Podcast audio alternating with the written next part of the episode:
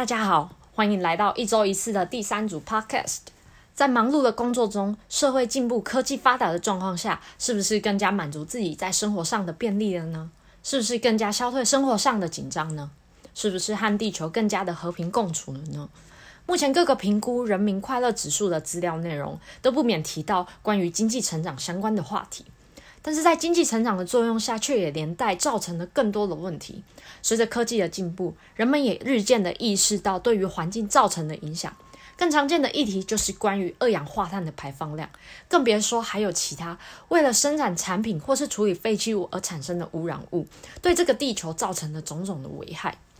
像是女生保养用的美妆保养品里面添加了柔珠，这是一种塑胶微粒。主要是由聚乙烯 PV 做成，它是肉眼几乎看不到的大小，因此会经由水管、地下道冲进排水沟及海洋内，就这样把海洋变成了一个无边际的海洋塑胶泳池。那这个塑胶微粒呢？它无法透过废水处理厂来过滤，它也无法被生物给分解。一旦进入了海洋生态中呢，你想要清除它，根本就是不可能的任务。另外，这些塑胶微粒也会像磁铁一般去吸引其他的污染物。研究调查显示呢，海洋生物它无法去辨别这些塑胶微粒是不是食物，因此吃下塑胶微粒的海洋生物可能就因此而中毒。然后这些海洋生物可能又进入到了人类的食物链中。然而，我们就在这一种生产有毒物质、排毒、摄取毒物的恶性循环中不断不断的生活着。有人说。哎，我明明吃的很健康啊，怎么生病了？现代人有越来越多不明原因造成的病因，可能都是在这种不知不觉的过程中摄入了有害的物质到体内。原本制造产品让人类更便利的美意，却造成了整体生态的影响。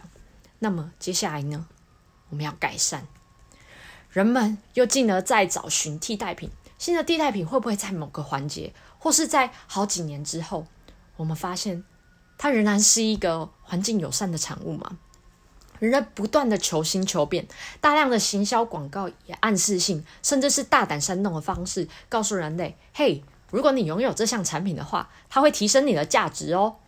比起过去年代淳朴的生活，物质的购买是为了满足生活的基本需求，且更有勤俭爱物的观念。